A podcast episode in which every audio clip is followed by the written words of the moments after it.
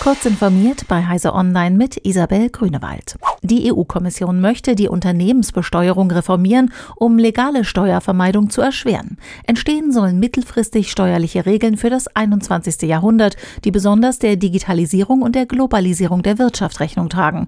Zudem sollen Steuern zur Eindämmung des Klimawandels und der Schonung natürlicher Ressourcen anhalten. Dafür will die Kommission im kommenden Jahr konkrete Normen vorschlagen, wonach bestimmte in der EU tätige Großkonzerne ihre effektiven Steuersätze veröffentlichen müssen. Von Google festgestellte Regelverletzungen erfreuen keinen Entwickler. Plötzlich ist die App gesperrt. Warum genau bleibt Googles Geheimnis und Proteste verschallen meist ungehört. Dieses seit Jahren drängende werdende Problem möchte das Unternehmen nun angehen.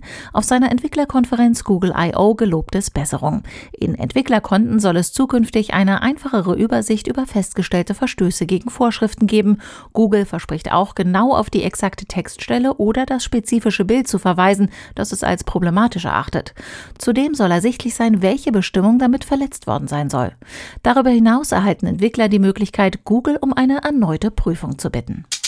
Am Donnerstag beginnt die größte europäische Konferenz zu Internet und Gesellschaft Republika, zum zweiten Mal Corona-bedingt digital.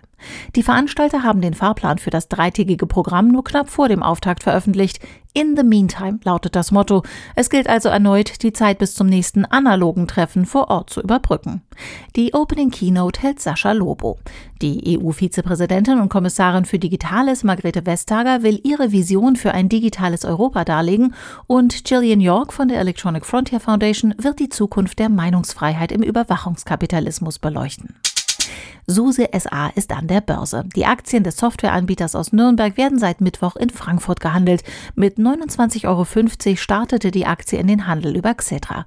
Durch den Börsengang wollte der Linux-Entwickler ursprünglich bis zu 1,1 Milliarden Euro einlösen.